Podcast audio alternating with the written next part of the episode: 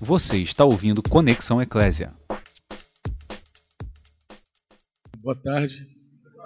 Paz, amado. Tô falando, tem homem pra caramba aqui, cara. Esse homem tão comprometido mesmo, né?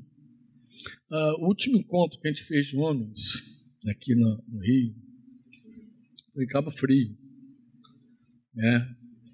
Esse ano nós juntamos lá uma galera, também foi surpreendente ver tanto homem ali em Cabo Frio. Tinha uma galera, né? Cadê os irmãos de Cabo Frio? Tem ideia, Neemias, quantos homens tinham lá em Cabo Frio? Tinha uma turma grande assim, né? Está bem recheado de homem aqui. As mulheres pensam que os homens não têm tanto compromisso assim, né? Mas estava sendo transmitido pelo Facebook, não sei se hoje está sendo transmitido. Está transmitido? Não, né? Alguém sabe dizer se está tá transmitido quem está fazendo? Não, né? De preferência não, graças a Deus. Que a mulher, os caras estavam transmitindo. Quando eu saí, tinha mais de 800 views no Facebook. Eu falei, meu Deus, quanta gente assistindo. Cheguei a conclusão, a mulherada quer saber o que a gente está conversando lá dentro. Bateu recorde. Terminou, já tinha mais do céu. Eu falei, isso não é assim não, cara. Isso é muita mulher curiosa, né, cara? Ah, é? Eu falei, a mulherada está curiosa pra caramba. Mas esse tempo foi um tempo bom lá em, lá em Cabo Frio, nasceu lá. A gente começou uma conversa com esse tema, né? E o, o título, o tema inicialmente era restaurando a masculinidade mesmo, não masculinidade restaurada. Júnior não gostou muito de restaurando a masculinidade, não que ele fosse, pô, tem gente que não vai querer ir. Mas, cara, a masculinidade ela não tem a ver com a questão sexual, macho e fêmea, nesse sentido. Né? Quando Deus, por meio de Jetro, aconselhou Moisés a buscar homens de verdade lá, para liderar o povo, o tema não era se o cara era homossexual ou hétero. Esse não era o tema. O tema era ser homem de verdade mesmo, homem, homem. E os homens aqui que estão aqui hoje, como aqueles que estavam lá em Cabo Frio, como alguns homens que a gente se encontra lá no sul do Rio Grande do Sul, não sei se tem algum gaúcho aí, mas numa cidade chamada Camacuã. Tenho, visto, tenho viajado a Camacuã com alguns irmãos já, acho que os últimos quatro anos, então encontro de homens também, assim, encontro grandes homens. A gente compartilha ali alguns dias, aquele montão de gaúchos, de bombacha, de chimarrão, Julião. Vai passando chimarrão. É que eu vejo que o gaúcho é mais que o carioca assim, comunitário, porque meu irmão é uma bomba de. rolando de boca em boca, assim. Eu falei, meu Deus do céu. Uma bomba só de chimarrão rolando no meio da galera. Mas aí, como são muitos homens, são várias bombas, acho que mistura, confunde, um troca com o outro, é um negócio doido. Mas é um encontro que a gente faz lá em Camacuã com os homens. Mas, como, como lá em Camacuã são alguns dias, você tem tempo maior para desenvolver um, tema, né? Que não é o caso nosso aqui. E a primeira coisa que eu quero te falar é sobre isso. Tem um, uma postilhinha que foi feita que o Júnior virou, virou até um livretinho, um negócio assim, um formatinho muito bonito, Júnior. É que você deixou para o Samuel, está na minha bolsa ali. Acho que vou até apresentar para vocês assim. Para trocar? Eita, o negócio ficou macho agora, né? Encontro de homem, o cara tem que falar grosso mesmo. Virou uma, virou uma postilhinha assim. E isso aqui foi um, um resumo da nossa conversa lá em Cabo Frio. Bem resumi, resumidinho, masculinidade. Aí mudou o título, masculinidade restaurada. Isso aqui está vendo aqui? Sete reais. É só para cooperar aí, não para ajudar o raciocínio, acompanhar. Mas você não precisa se você não quiser. E eu queria começar corrigindo com vocês algumas coisas. Primeiro, corrigir a questão do tema. Né? É, como eu falei, homem de verdade é mais do que um tema sexual. Mais do que tema sexual. Homem de verdade, hoje, mais do que nunca, eu tenho a impressão que está faltando. Eu tenho olhado, tenho visto eu acho que alguns homens aqui também têm a mesma inquietação que eu, que olha e diz: Meu Deus, Que moleque. Essa expressão que se usa normalmente quando você não vê um homem. Pô, que atitude de moleque. Né? Que covarde esse cara. Dia eu tratava um assunto lá em Curitiba. Eu falei com um cidadão lá, um irmão.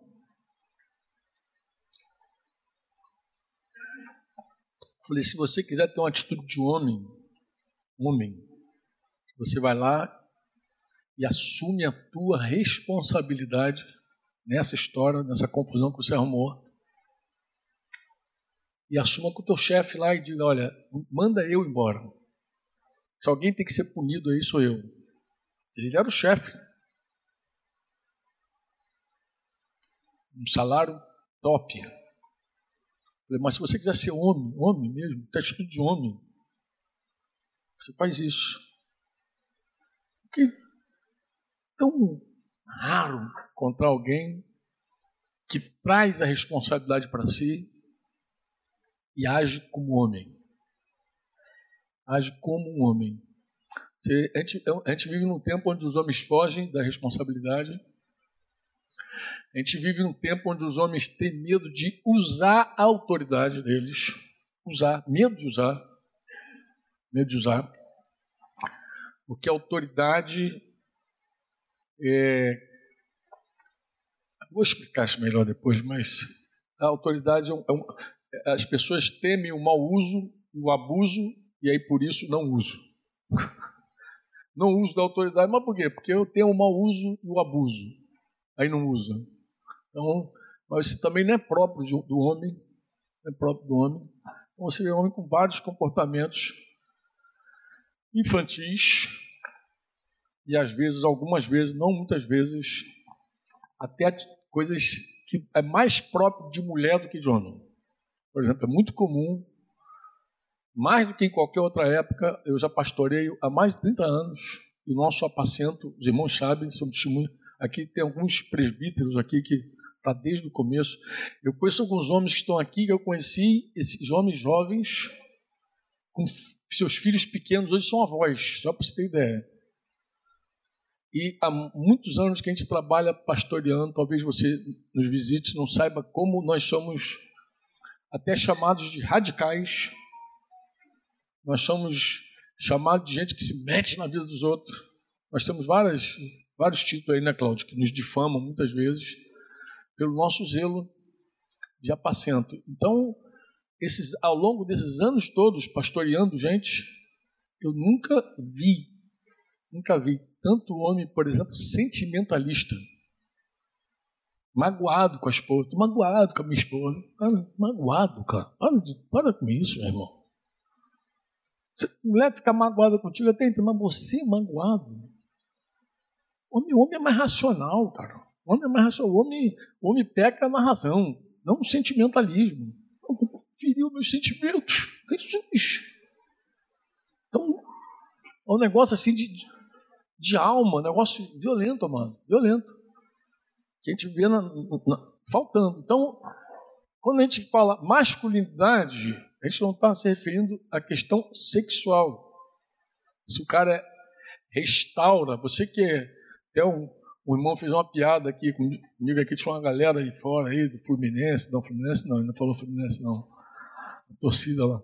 Estou querendo insinuar que era o seguinte: masculinidade restaurada estava se referindo a uma condição de, de os caras que não são homens querem ser homem no sentido sexual, os homossexuais querendo cura. Não, amado, falei, o assunto não é esse. O assunto é, é mais grave que esse. Porque o cara pode achar que, pelo simples fato dele não ser homossexual, que ele é um homem. Na plenitude da palavra, como o senhor falou, na plenitude da palavra. Não é. Então eu queria corrigir isso com vocês.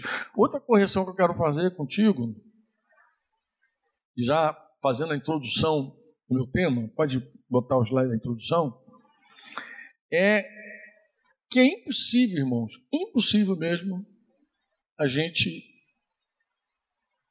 em duas horas, tocar um tema carece de oração, que carece de reflexão. Como Júnior disse, inspiração para falar e iluminação para ouvir. Ele tem que ser iluminado mesmo, Júnior, para ver, enxergar.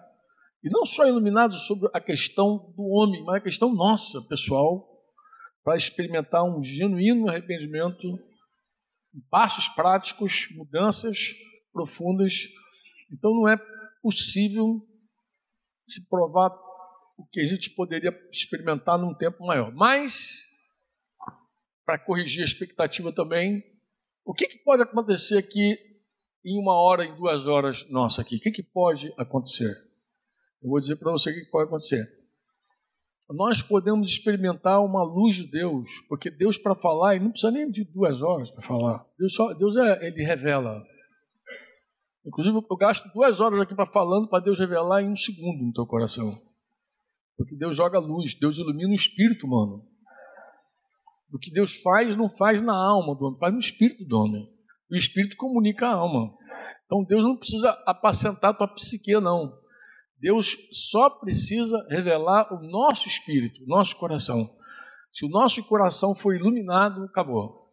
A mente vai entender tudo de prontamente e aí nós podemos dar, dar uma minha Então, em duas horas aqui, Deus pode revelar, Deus pode fazer um milagre, como o Júnior falou, orou hoje cedo. Deus pode iluminar os olhos do nosso coração e aí, querido, pode ser um divisor de águas para nós. A gente pode sair daqui pensando a vida diferente, enxergando melhor a nossa responsabilidade. Amém? Você pode dizer amém ou não? Amém. Bem, vocês sabem que hoje existe uma massificação, já há alguns anos, né? porque nada acontece da noite para o dia, na verdade é um trabalho de muitos anos, né? Feminismo, revolução sexual, toda essa Todos esses pensamentos já, já vêm de alguns anos. E o que as pessoas tentam provar por A mais B é que não existe nenhuma diferença entre homem e mulher. Mas no meu tempo de jovem, o, pai da nossa querida Sara Shiva, Pepeu Gomes, cantava uma música que ele dizia que ele era masculino e feminino. Quem lembra dessa música? E ele disse que ser feminino não ferir o lado dele masculino é um rolo doido.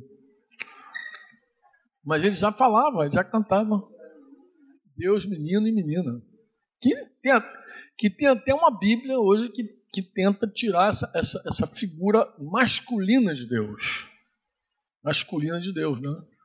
Porque as pessoas. E, e, e quando não, não consegue tirar, o que, é que faz? Então vamos dizer que homem e mulher é a mesma coisa. Isso é intenso, é forte, cultural, é mundial. Isso faz parte de uma orquestração mundial. Nada acontece assim, ah, que foi a ideia do meu professor. Não, amado. Ele obedece uma cartilha. Tem, tem, tem gente inspirada mesmo para essas coisas. Nem preciso dizer de onde vem essa, essa fonte maligna, né? Acho que a maioria dos cristãos já sabe mas essa orquestração passa pela ONU, que passa é um negócio bizonho. Vai, o cara pensa assim, esse negócio de ideologia de gênero, nasceu essa maluquice. Cara, tudo isso aí é mundial. É mundial. Eu estava recente agora, passei 45 dias fora do Brasil, estava nos Estados Unidos, e minhas manhãs, algumas, a maioria das manhãs tomando café na família que estava me hospedando, a irmã está fazendo mestrado na área de psicologia lá, e a gente conversava muitos temas. Ela estava me comentando sobre um livro de um camarada que foi discípulo de um dos idealizadores do pensamento da ideologia de gênero. O cara então foi discipulado realmente, até que ele começou a estudar e ver como o homem é diferente da mulher. Ele estava falando de algumas coisas tão fortes, que o homem é diferente não apenas no físico, mas o homem é diferente de alma, e eu posso garantir para vocês que o homem é diferente também de espírito. Deixa eu dar uma, abrir um parênteses aqui para você entender. Quando eu falo espírito, eu sei que a maioria, até da igreja, não entende essa palavra. Espírito. O que é isso, espírito? Né? Por quê? Porque nós conhecemos o corpo, a soma, soma corpo. Há uma psique, a gente até estuda, tem gente que estuda psicologia, como é o caso da semana, está estudando a alma humana, a mente humana, suas vontades, seus desejos. Tá? E aí é assim, como é que a gente normalmente avalia? A gente avalia assim, se conhece muito do corpo, a ciência evoluiu muito, se conhece muita coisa do corpo humano, se conhece alguma coisa da alma, porque quando o assunto vai para a psique, aí já, já não é aquela coisa exata, né? Todo mundo com essas confusões. Só para você ter ideia, no ramo da psicologia, a psicologia nem é considerada uma ciência da área de saúde, não médico, né? Ele, inclusive, não pode medicar você com, com, com drogas, não pode fazer isso contigo. Psiquiatra já pode, psicólogo não. Porque são mais de mil correntes, pensamentos, teses, teorias sobre o comportamento humano. Então não é uma coisa simples, né?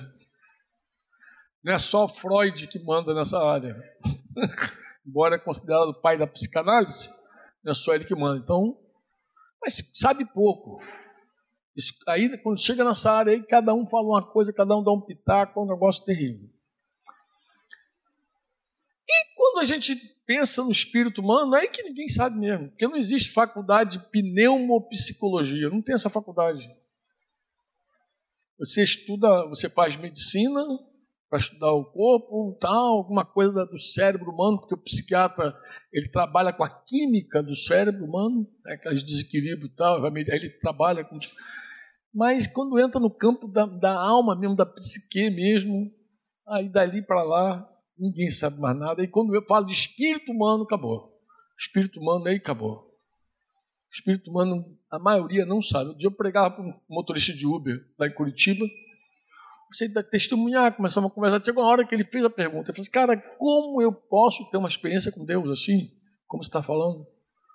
Aí eu tive que falar para ele um pouquinho, explicar ele o que era o espírito humano um pouco. Eu falei, cara, o homem tem um espírito. Tu não vai ter uma experiência com Deus física agora aqui, Deus no carro falando contigo, igual os filmes de Hollywood tentam mostrar. E nem Deus vai falar na tua alma, na tua psique. Deus fala no espírito humano. E aqui ele tem uma, uma outra problemática, gospel agora. Agora teologia gospel. Qual é? Os crentes tradicionais, batista, congregacional, metodista, em geral, ignoram o espírito humano. Isso já é uma confusão antiga, desde, desde o seminário da minha época lá. Né? Ignora o espírito humano. Eles diziam que alma e espírito era a mesma coisa. Os pentecostais, carismáticos, por conta do batismo com o Espírito Santo, já defendia e cria que o homem tem um espírito. Como você vê que até no meio evangélico há uma, uma celeuma aí com relação ao tema. Uns dizem que é a mesma coisa, outros dizem que não. A maioria de nós que crê no batismo com o Espírito Santo crê que o homem tem sim um espírito. A palavra diz que a palavra falando sobre a palavra diz que ela é como uma espada e ela é capaz de separar separar o espírito e a alma ela é capaz de separar as intenções e os pensamentos. Ela é capaz de separar. E é muito importante considerar esse tema do espírito, por quê? Porque a gente diz assim: o homem é diferente da mulher no espírito, o homem é diferente da mulher na alma, o homem é diferente da mulher no corpo. Deu para entender? Então é espírito, alma e corpo. Inclusive, um dos textos usados pelos tricotomistas, essa é a palavra para quem crê que o homem é espírito, alma e corpo. Um dos textos usados pelos tricotomistas é Tessalonicenses, quando Paulo diz que gente deve ser santificado no espírito, na alma e no corpo, em tudo. A gente tem que ser santo em todos os níveis. Então, é importante entender essa questão relacionada à diferença, embora o mundo quer colocar, esse livro essa, essa minha querida lá nos Estados Unidos estava lendo, dizia que a mulher, embora nem precisava de livro para isso, o cara estudou tanto para descobrir uma coisa que casado o cara descobre. Ele diz que o olfato da mulher é diferente do olfato do homem. Tu tem dúvida de negócio desse? Aí como é que tua mulher cheira? é outro nível, meu irmão. A mulher. Ouvido, que a mulher ouve não sei quanto mais, mais que o homem. Então alguém tem dúvida desse troço? Quem casou já viu, já sabe, cara. Que barulho é esse? Sei lá que barulho, sei lá que barulho é esse que está ouvindo. Podia falar outras, outras percepções mais, né, cara? Eu, eu, eu, semana passada eu fui, eu, eu fui a Cabo Frio no sábado, por conta do casamento lá de filho de Bira, Bira Cabeça, e voltei rapidinho para estar domingo de manhã para apresentar as netinhas e fui. Só que eu vim de manhã aqui e saí correndo da reunião aqui para voltar para Cabo Frio de novo, porque eu tinha um compromisso à noite com os irmãos. Tinha um compromisso à tarde com a Zéias, que está com a cara maior do que a do Amadinho, quando era jovem. Está ali bem maior, né, Madinho? Meu Deus do céu. E chegamos lá às quatro para o compromisso, depois da noite emendamos outro tema lá. E aí eu falei para os irmãos, meu irmão, eu estou com a mesma blusa. Arruma um jeito aí, porque se uma mulher, se uma mulher assistiu o vídeo de manhã lá no sítio e assistiu agora o vídeo à noite, ela vai dizer, ele não tomou banho não, cara. Falei, pelo menos quebra meu galho, me dá outra blusa, porque, porque mulher a gente não precisa passar por essa experiência para saber que a mulher ela é diferente em tudo, cara. Ela percebe as coisas de um outro jeito. Mulher olha para uma criança e diz: está tá doente. Sei, que doente, mulher? Onde é que porra arrebentou? Daqui a pouquinho a, criança está com febre. Daqui a pouquinho.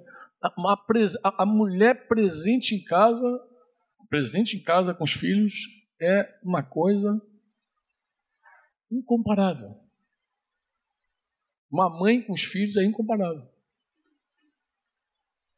Ela percebe, ela sabe, ela vê, ela tem um negócio diferente dos homens. Nós, em geral, eu podia, eu podia botar a mesma blusa três vezes no mesmo dia, e com a mesma blusa três dias na semana. Ninguém repara. Homem nem vê, cara. A maioria dos homens. É, não vê. Em geral, não vê. A gente é desse jeitão aí. Mas a maioria de nós não tem nenhuma dúvida que há uma grande diferença entre homem e mulher. Você diz amém ou não? Amém. Existe uma. Agora, essas diferenças, irmãos, esses traços, o mundo tenta apagar. É por isso que aí começa toda aquela.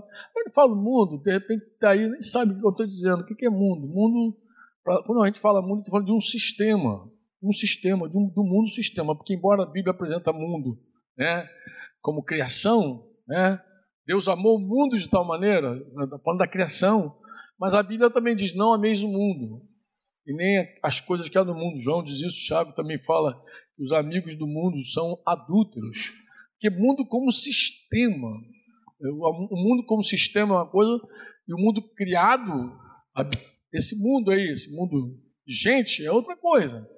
Quando eu falo mundo, estou falando mundo que quer apagar, não a, simplesmente as pessoas, é o sistema desse mundo que é contra Deus, completamente inimigo de Deus, porque a Bíblia diz que o, o mundo inteiro jaz aonde? Jaz em quem? E, e, e, como é que funciona o mundo? Como é que o maligno usa o mundo? O mundo é a interface dele com o homem. A interface dele. Como assim? O, a gente, a gente embora tem gente que nem acredita que o diabo é uma, é uma pessoa, mas o cristão sabe da realidade do mundo espiritual e sabe que o diabo é, é, é um anjo caído mesmo, querubim caído. A maioria dos cristãos tem essa certeza, não duvida. O cara que não se converteu ainda, é possível que seja o caso de alguns que estão me ouvindo aqui, é esse papo de diabo, esse nosso, cara, mas para o cristão, o diabo é uma figura real. E ele controla o mundo inteiro. Para o cristão, para você saber, entender a cabeça do cristão, é o seguinte: nós cremos que o diabo ele é o príncipe deste mundo, porque Jesus falou que ele era o príncipe do mundo. Então nós cremos que ele é que, ele é que preside o sistema de coisas. Você pode achar que é um negócio, mas a gente, o cristão olha e não tem dúvida. O cristão não pensa que é um negócio, que é um negócio político. O cristão pensa, o cristão sabe que o mundo inteiro jaz no maligno, e o cristão sabe que a nossa luta não é contra a carne e sangue, não é contra o outro homem, a nossa luta é contra principados, potestades. O cristão sabe disso ou não sabe? Então ele olha e diz assim, cara, o mundo inteiro. Mas o mundo, esse sistema é a interface. Por quê? Mas como interface? Porque o homem é carnal. É outra coisa que a Bíblia diz: o homem não é governado pelo espírito dele. O homem é presidido, infelizmente, pela alma dele. O homem é psique pura, 100% quase psique. O homem é emoção, o homem é vontade, o homem é razão. Ah, dono do meu nariz. Esse é o homem, entendeu? E o homem que se converte, ele é intimado, não, nem convidado. Ele é destinado, predestinado a viver no Espírito. Você sabe qual é o maior drama dos cristãos quando nasce de novo? É porque o cara passou a vida inteira governado pela carne dele, a vida inteira, e de repente ele nasceu de novo e tem que ser governado pelo Espírito agora. Então ele tem que dar, abrir mão da psique dele, do, do, do eu acho, do meu nariz, abrir do governo dele e começar a ouvir o Espírito Santo e, se, e obedecer a voz do Espírito Santo. Esse é o, é o desafio de todos nós. Quantos me entendem? Na boa, tá me entendendo? Tá, eu sei que tem uns homens cansados aí, sábado, que feriado. Deve ter comido aquele negócio pesado. Mas é isso. O homem, ele ele vive esse drama de participar de um mundo que quer apagá-lo. apagá-lo como homem. Um mundo que não quer ele com seus traços de macho. E a gente não tem nenhuma dúvida quem está por trás de tudo isso. Eu, eu botei um texto de 2 Coríntios aí, 2, 10, 11, para você acordar. Aqui, embora o contexto aqui que Paulo está falando não é o contexto de homem e mulher, nada disso. Mas é um contexto interessante. Ele está falando sobre a importância do perdão no meio da igreja, mas ele faz uma revelação quando ele diz: A quem perdoais alguma coisa, também eu perdoo, porque de fato o que tenho perdoado, se alguma coisa tenho perdoado, por causa de vós, o fiz na presença de Cristo, para que Satanás não alcance vantagem sobre nós.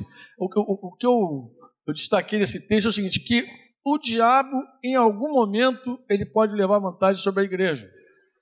Porque senão Paulo não teria escrito isso aqui. Então, quando a igreja age no seu sentimentalismo, na sua carnalidade, na sua falta de perdão, coisa e tal, quem sagrando é o diabo. É isso que ele está dizendo. Ele está dizendo, olha, para que Satanás não alcance nenhuma vantagem sobre nós, então a gente faz a coisa que a gente tem que fazer, o certo. Viver da maneira correta vivendo o padrão de Deus, padrão divino. Então ele está falando. Eu só coloquei esse texto aqui para ressaltar para você o que o inimigo é capaz. Ele é capaz de levar vantagem sobre nós. Ele não é Gerson, não, mas ele quer levar vantagem em tudo, entendeu?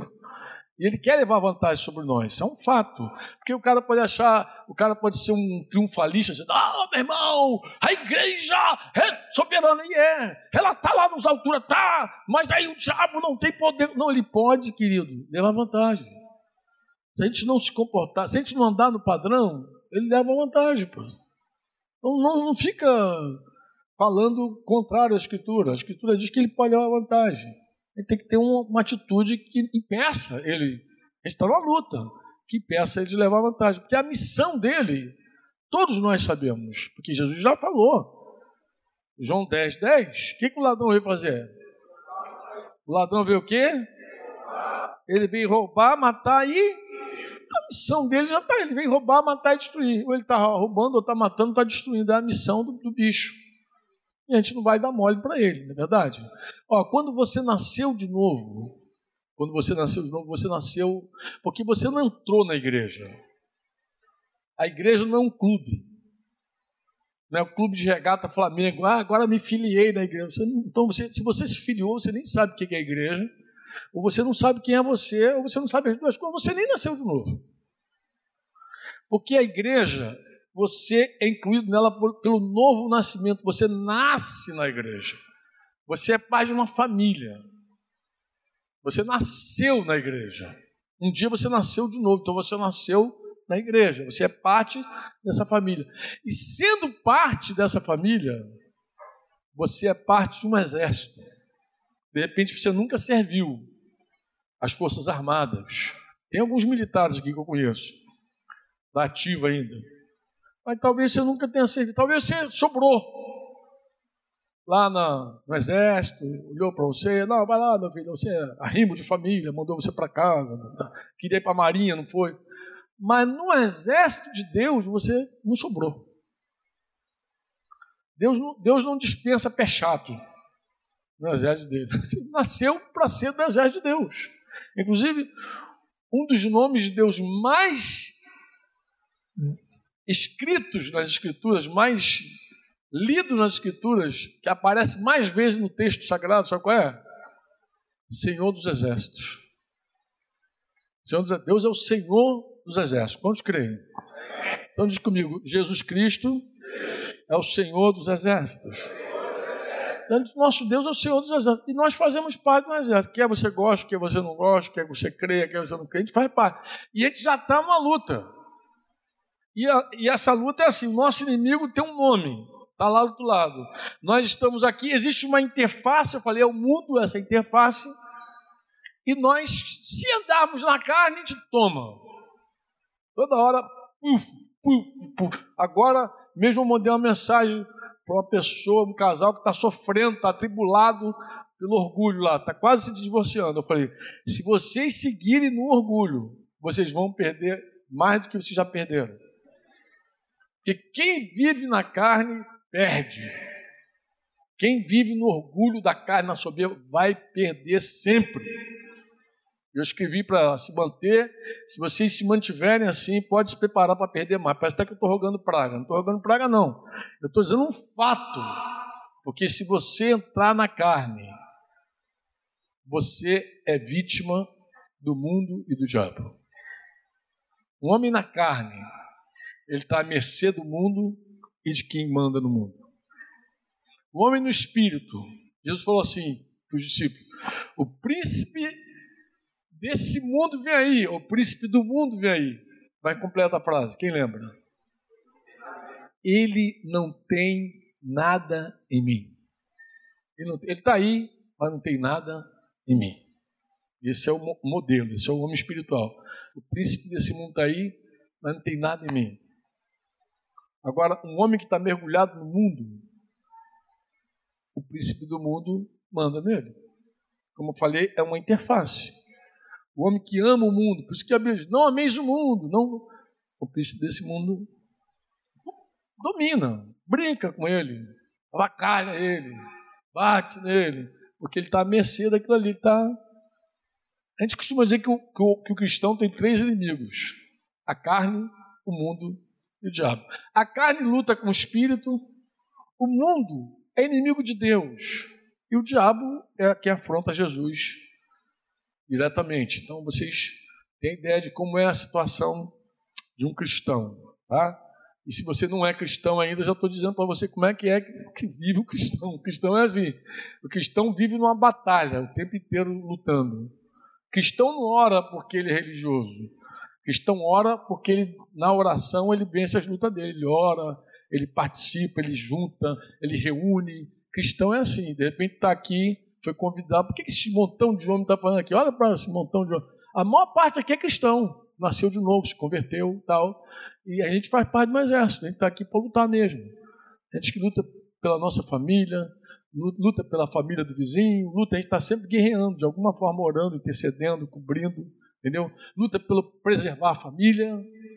Então, a gente está ali preservando, lutando para preservar a família. Às vezes não é a tua, às vezes a tua está bem, mas a do colega no trabalho que pediu oração, cara.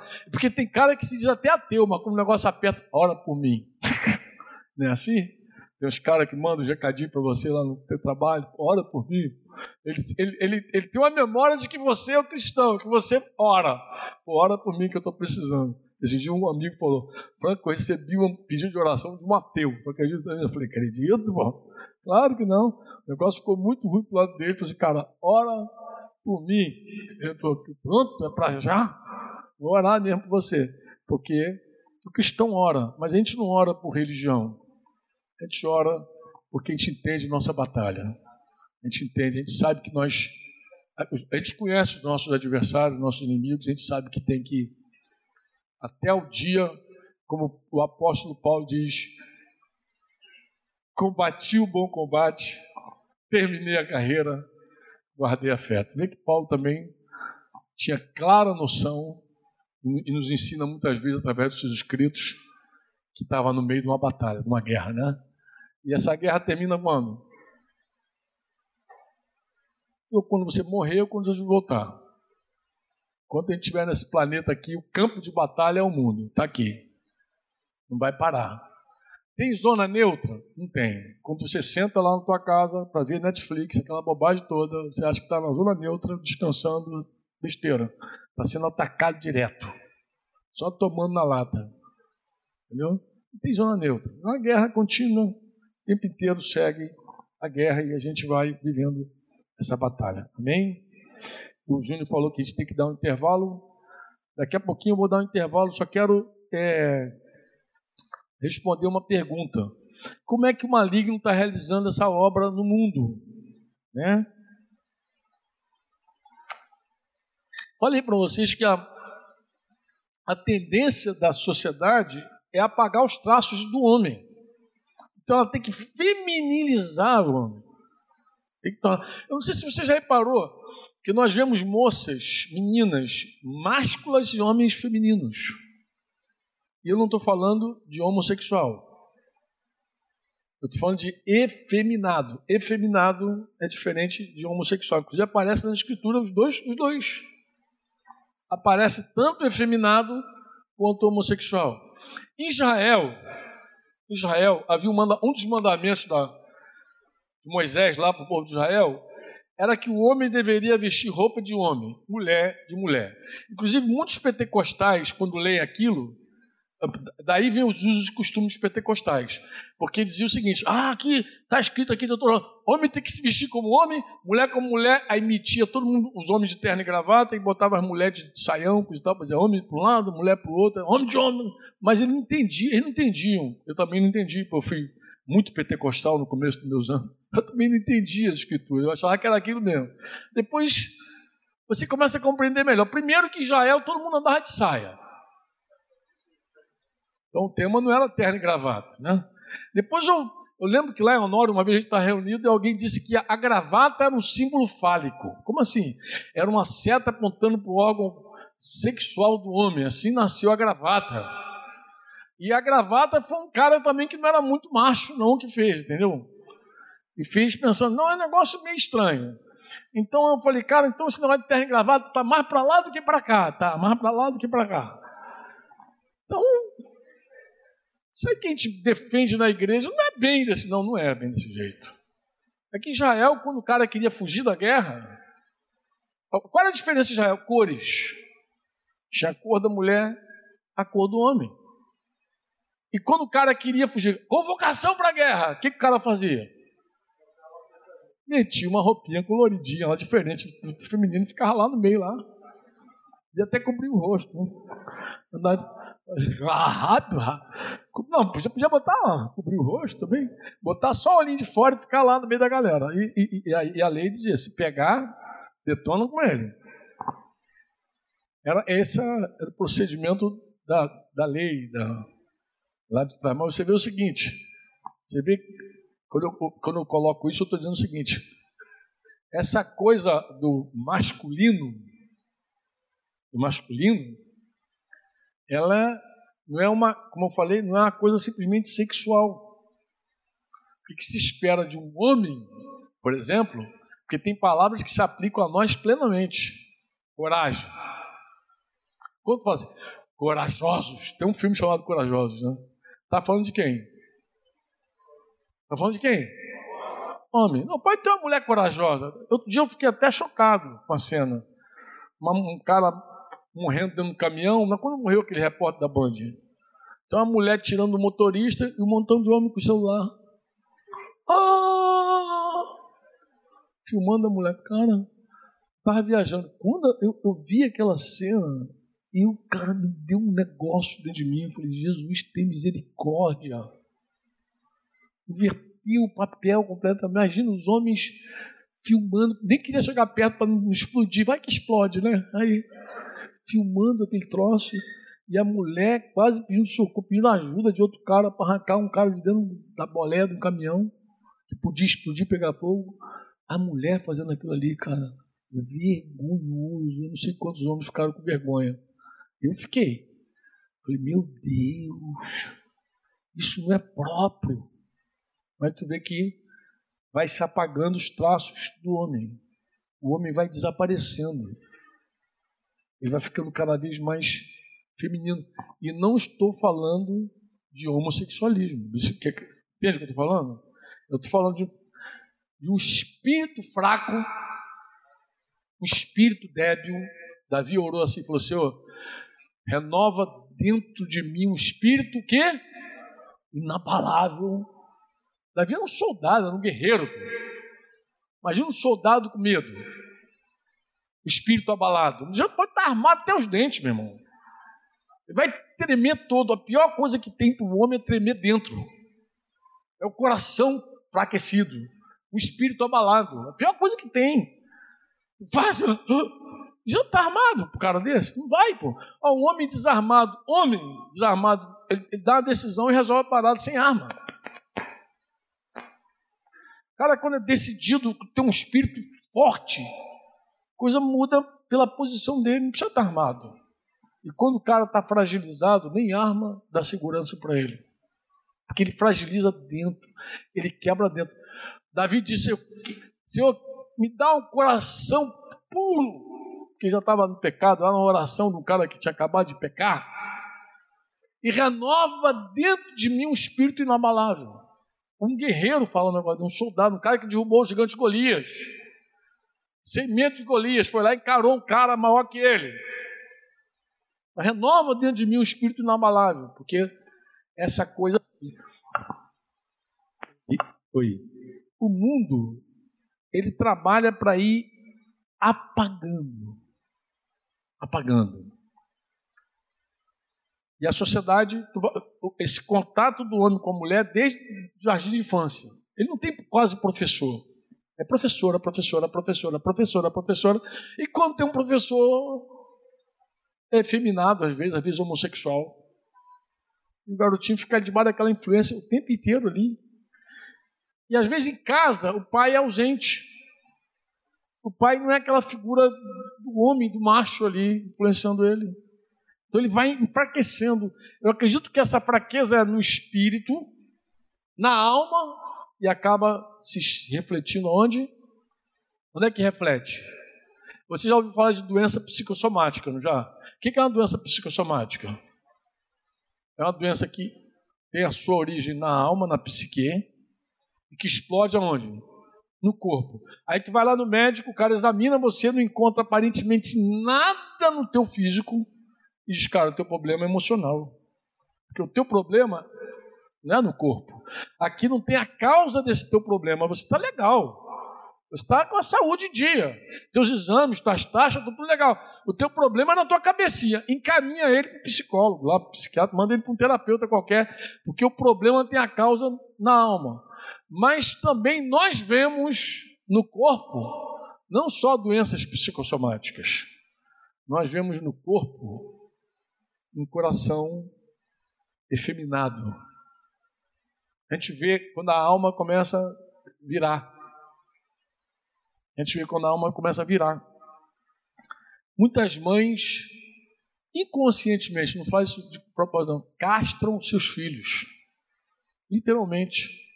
O cara tem uma, atitude assim, até de quando criancinha, né, a gente brinca, a gente diz assim: se tu der um cabo de vassoura para um garoto, vira espada, vira cavalo. Sempre foi assim, né, Fernando? Ah, cabo de vassoura vira tudo. Porque é próprio do homem. Homem, homem é guerra, aventura, luta. É homem assim.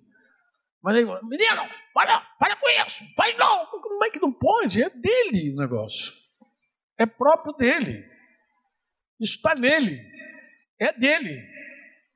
Como não? Aí vai castrando, vai tirando toda aquela, aquela capacidade dele de homem, entendeu? de macho, vai tirando. Muitas também esposas fazem isso. Eu até falo para as irmãs que toda irmã que eu conheço quer um homem macho. Não, quero que o meu marido seja masculino. Mas quando casa, quer que ele seja feminino. Por quê? Porque, vou explicar antes de terminar esse tempo. É assim.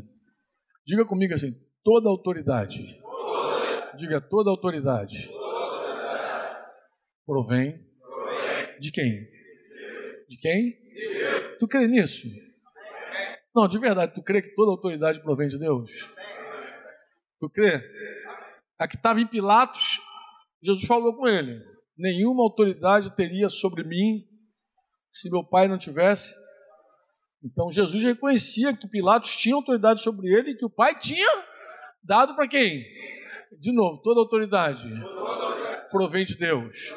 Agora diz comigo assim: toda carne, o pendor da carne é morte, é inimiga de Deus. Tu crê que toda carne é inimiga de Deus? E aqui a gente tem um problema, uma, uma equação violenta. Ué, toda autoridade vem de Deus e toda carne odeia Deus. Aqui a gente tem um problema, que de vez em quando a gente tem que dizer para o pai e para a mãe. Agora, esse ano, agora tem uns três momentos assim que eu fiquei mais careca do que eu sou viajando por esse Brasil, encontrando, apacentando aquele irmão. Diz assim, querido, uma mãe, me lembro de um quadro de uma mãe que o ah, perdi o coração do meu filho. Não, não, qual o problema com o teu filho? Me explica. Não, que quando eu vou correr. Não, amado, deixa eu explicar. O problema do teu filho não é contigo. Não, não, é com Deus. Samuel falou assim para Deus: Senhor, esse povo não me quer. E o que, que Deus falou para Samuel? Quem lembra da Bíblia? Não, Samuel, você está equivocado, filho. Ô, oh, meu filho. esse problema desse povo não é contigo, é comigo. Eles não querem, é a mim. Por quê? Mas como assim, Franco? É assim, ó. Um pai, eu dizia isso para um pai lá em Brasília, dizia, meu querido, se você sentar com a tua filha, fumar uma maconha com ela, lá na porta da faculdade, tomar uma cervejinha, tocar uma viola, ela não vai ser tua amiga, não vai ter nenhum problema. O problema de um filho é quando você diz não. Aí acabou. Mas por quê? Porque a carne se rebela contra isso. A carne não quer autoridade nenhuma. Isso é desde criança. A Bíblia diz isso. A estutícia está no coração da criança. Nenhuma criança recebe autoridade. Nenhuma. Mas como é que não, não, amado? A, a submissão da carne, eu vou dizer, só tem duas possibilidades. Ué, é céu ou inferno. Como assim? Ou a carne se submete por medo, ou a carne se submete pelo prêmio.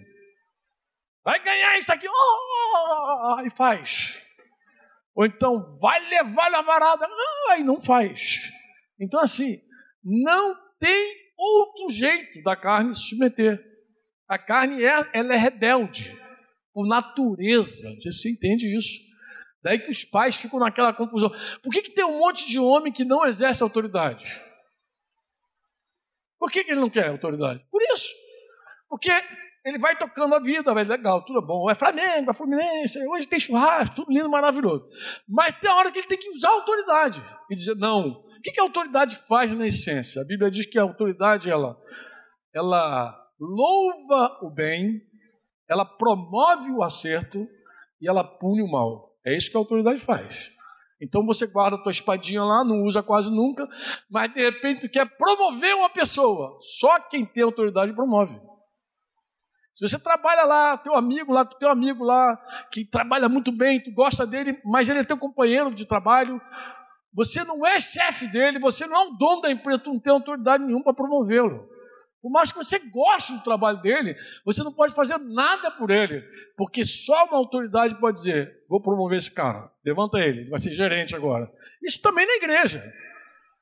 Você não chega lá no, no teu, na tua cela e estou te promovendo ali. Vem cá que eu vou orar para você. Ninguém, amado. Para você, para você honrar alguém, para você louvar alguém, para você reconhecer alguém, você tem que estar em autoridade. Só a autoridade faz isso. A mesma coisa, você não demite teu amigo lá. Trabalho no banco, sou caixa, teu amigo que é caixa também, tu não demite, ele está demitido, seu sem vergonha. Tu falta, me deixa aqui numa fura, tu não pode fazer nada. Quem demite é quem está em autoridade, quem pune o erro é quem está em autoridade. Então, autoridade geral assim. Então, assim, enquanto eu não tenho que se promover até na hora da promoção, até a galera gosta né, da autoridade. Oh, meu pai vem aí, vai me promover. Todo mundo quer. O problema é quando o pai não promove. Quantas pessoas na igreja têm problema porque não receberam óleo? Porque não receberam imposição de mão, não foram promovidos. Carne? Ou então, quando recebe o cartão vermelho, avarado. Esse é o problema. Esse é o problema. E aí muita gente, para não ter esse conflito com a carne, faz o que com, com a autoridade? Esconde a espada.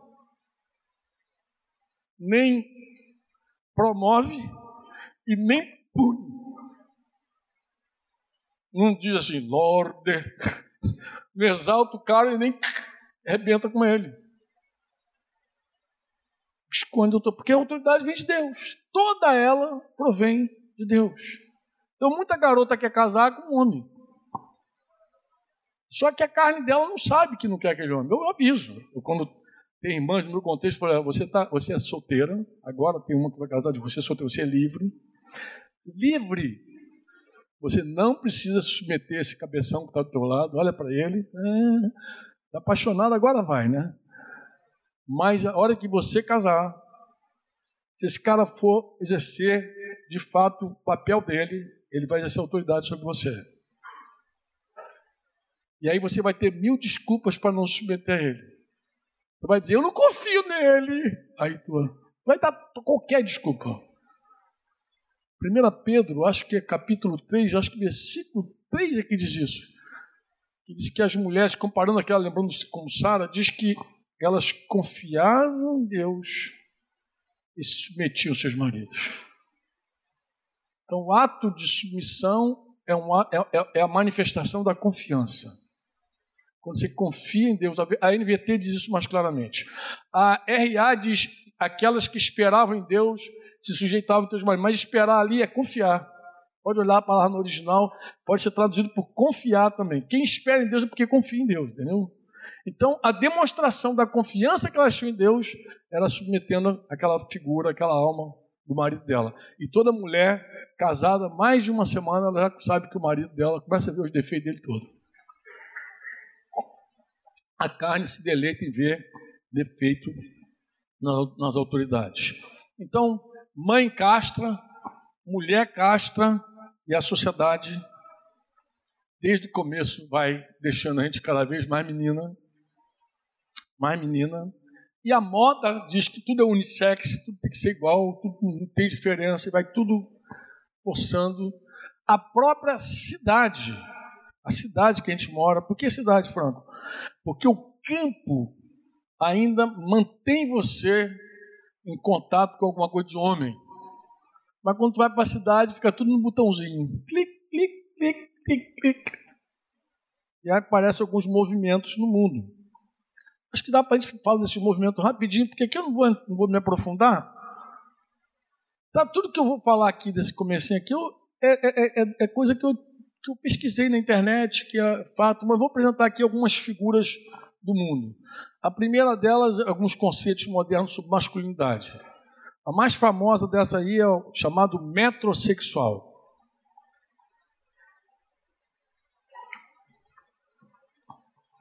O que é o método sexual, mano?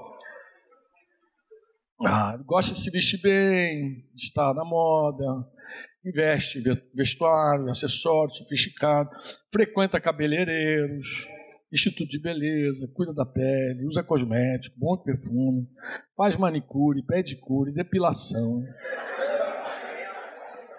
É o, o método sexual é uma figura moderna, se originou na década de 90 um termo foi usado por um jornalista, eu acho que em inglês, Mark Simpson. Mas em 2002 que ficou bem popular esse termo. Por quê?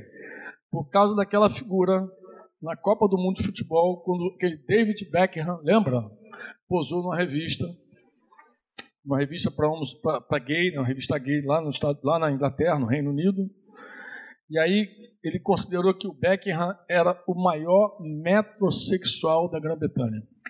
Por quê, cara? Por quê? Porque ele era tão narcisista que ele chegou a dizer que ele queria ser adorado, olhado tanto pelos homens como pelas mulheres. Então é aquele cara,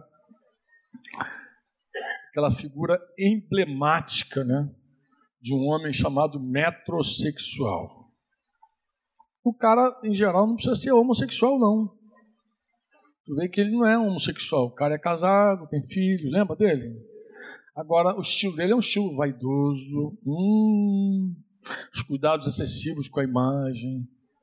Né? Aquilo que era exclusivo de mulher, ele adotou para ele. E esses caras se vestem bem, usam roupa, pá, aqueles carinha que tu já conhece. Ele pode ser homossexual, pode ser metrosexual, ele pode ser bissexual, ele pode ser homossexual, hétero, não importa. O que vai definir ele é a vaidade dele, é a preocupação que ele tem com ele. Isso é o que define ele. E esse é um mercado de produtos de beleza que está voltado para esse público masculino chamado metrosexual. Claro que tem uma resposta, né? Quando aparecem os metrosexuais, que às vezes o cara fala, é moda agora, qual é a moda? Fazer sobrancelha. Pega uma sobrancelha assim, cascuda, assim, igual de quem? Quem é que tem uma sobrancelha peluda? Não, ter que dar uns detalhes aqui e tal, pá. Quando tu pega, aí o cara pensa assim, ah, mas isso é moda. Não, não é. É uma moda, Vamos começar a zoar, não, senão pode ter alguém que fez sobrancelha hoje para vir para cá e você vai deixar o irmão inibido. Então não, não, fica, não zoa, não. Eu estou batendo aqui para você ver o seguinte: que esse, esse modo, esse, esse modo, esse, esse estilo, não é um estilo que nasceu de um movimento, de um avivamento espiritual. Isso aí brotou de uma moda ditada pelo mundo, que tem uma essência na vaidade coisa que era próprio de mulher virou uma coisa de homem também. Até porque tem Facebook demais, tem Instagram demais, tem um montão de coisa. E o cara quer sair bem na foto. Então ele fica fazendo várias coisas. Não. Então, é, é, é uma, eu chamaria isso de assim, um exagero da vaidade. Coisa que era muito de mulher. Era muito de mulher. Tu vê que isso agora está em homem. Acho que uma coisa é o cara ser aseado, limpo, cheirosinho, acho que não tem problema, vocês acham? Mas tem uma hora que vira exagero. Vira um cuidado com a aparência, um negócio estético abusivo, entendeu? Narcisista. Inclusive, o, o cara que chamou Beckham de. Ele foi, ele foi taxativo. Ele foi tácito. Ele falou: esse cara é o maior narcisista que eu conheço dessa geração. Porque ele quer tanto ser amado e adorado e olhado e observado que ele, inclusive, quer ser adorado por todos, homens, mulheres, todo mundo tem que olhar para mim e dizer, uh, que galão. Botar até um galão aqui, acho que é para falar de galã, lembrou? Galã. Púlpito de baixo. Caras não mole não, né? Eu vejo que alguma, alguns homens na carne tentam responder a isso, com seus estilos também, né? Aí eu, eu pesquisei lá, eu vi que tem um heterossexual, reto, tem um retrosexual. Retrosexual, o estilinho dele é, é diferente do, do, do, metro, né? Porque a, a ideia retrosexual é, é, a junção de duas palavras. Metro é metrópole e sexual. Metrópole, aquilo que eu falei. A cidade tende a deixar a gente mais feminino. A cidade tende a isso, entendeu? O campo deixa a gente mais rústico, mais. O campo apela para o lado mais macho da coisa. Se houvesse uma guerra agora, uma quebra na bolsa de valor, uma guerra mesmo, explodisse no mundo. Ia ser uma confusão, meu. O negócio é pegar fogo, no circo é pegar fogo. Mas ia fazer muito bem para os homens. Porque os homens iam ter que deixar esse estilinho todo aí, entendeu? Ia partir para um negócio severo, entendeu? Porque isso ia puxar a gente pro, de novo para o pesado. E, e, o campo faz isso, entendeu? O campo amarra o cara de uma certa forma com o trabalho braçal, tudo que. Tem gente até que não gosta, coisa e tal, mas isso mexe mais com o homem mesmo. Isso, isso é bom, isso é um exercício bom para o homem. Mas ele. Esse homem aqui diz que é retrô, né, de antigo, né, que vive no passado. E é um homem gosta de ser valente, viril, tal. E aí botou a figura do relógio porque é um homem de poucos apetrechos. Ele só usa relógio e cinto. Ele mantém um reloginho cintinho, não tem tantas parafernálias mais, né? Brinco, diadema, negócio. Ele é um homem assim, pum, pum, pum. É um estilo de homem também. Tem chamado também ubersexual. Não é motorista de Uber, não, mas é uma. Porque Uber é uma palavra alemã. Eu acho que o ubersexual está entre o metrosexual e o retrosexual. Ele faz ali uma, uma, uma jogada ali, ele, ele, ele, é um estilo meio moderno e meio antigo, ele quer pegar os dois.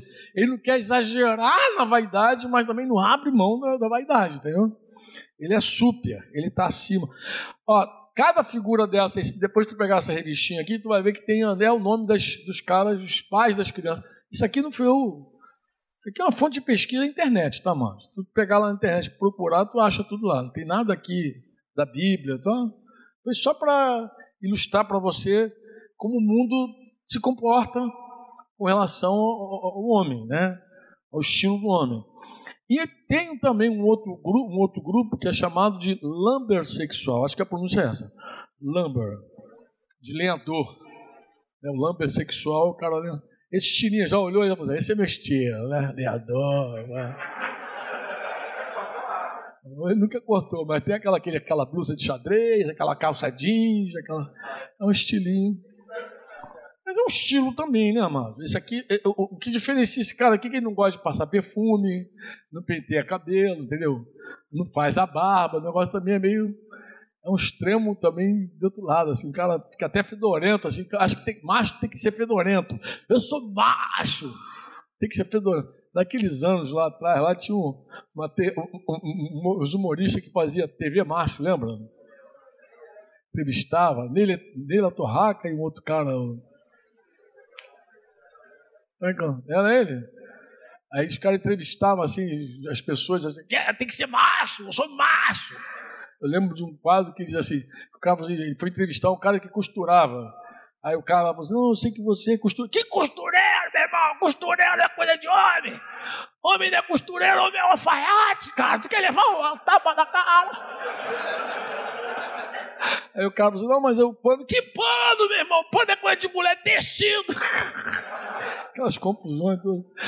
Se, claro, se fosse hoje o programa já ia dar, ia dar tanto ibope, ia dar até cadeia para alguns, né? Mas naquela época o pessoal era mais solto, mais zoava mais e tal. Mas é engraçado, já havia uma já havia um apelo ali dizendo assim que por macho, né? Eu acho que era uma crítica ao macho, porque assim, quando fala de macho, a pessoa logo associa machismo.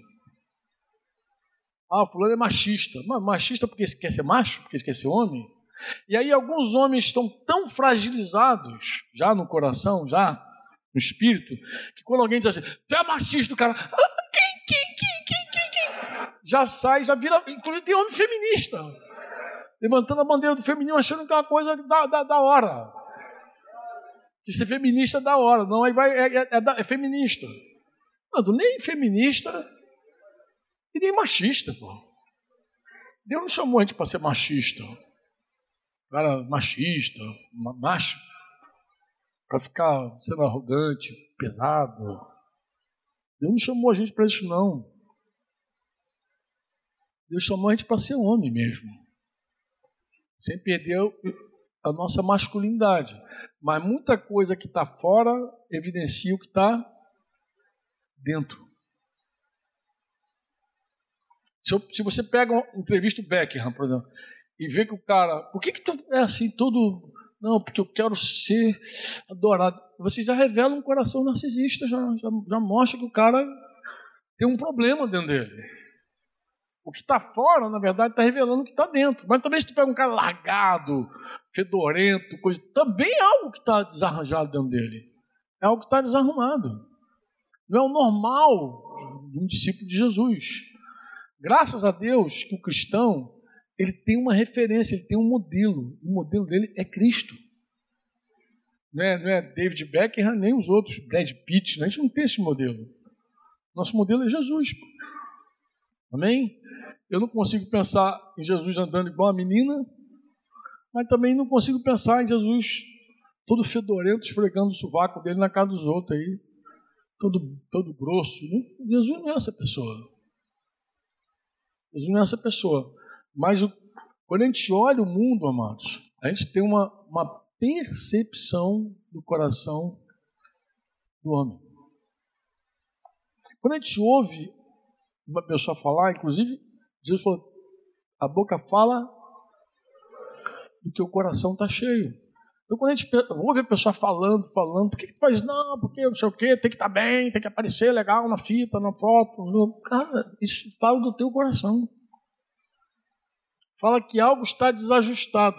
Você aceitou um pensamento que não é o pensamento de Deus. Eu lembro que conversava com a menina de Cabo Frio, essa, Cabo Friense. Uma vez estava tomando café juntos, meus filhos ainda eram pequenos, e essa irmã falou assim: Eu quero. Era, era vinculada, ela está vinculada, graças a Deus hoje tem outra cabeça. Mas naquela época a cabecinha dela dizia assim: Eu quero ter um filho, mas não quero me casar. Ah, interessante, você quer ter um filho, não quer se casar. Na época, a Xuxa fez isso. Lembra da Xuxa? Xuxa queria ter uma filha, tem até uma filha, mas, um filho, mas não queria casar. Eu perguntei a ela, mas de onde saiu esse pensamento? Ela, ah, eu falei, ó, isso não se parece com Jesus. Isso parece com a Xuxa, Xuxa Meneghel. Você está mais para discípula da Xuxa do que discípula de Cristo. Porque você, os pensamentos de Cristo povoam a mente de um cristão. O coração de um discípulo deve refletir, deve estar conectado o tempo inteiro com o Espírito Santo, as coisas de Deus, pois sai naturalmente pela boca. Mas o mesmo a gente vê na aparência, irmão. Eu já ouvi irmãs, irmãs em Cristo, dizendo que há uma comunicação muito grande no vestuário. O que, a mulher comunica quando ela se veste mal, com a sua sensualidade? O que, ela está dizendo? Existe uma comunicação no traje da mulher, ou tu acha que não? Sim ou não? E por que, que no homem não tem? Será que no homem é diferente? Será que o homem também não se expressa de alguma forma com a sua, com a sua vaidade? Será que também não tem uma mensagem ali do homem? Este foi mais um programa do Conexão Eclésia.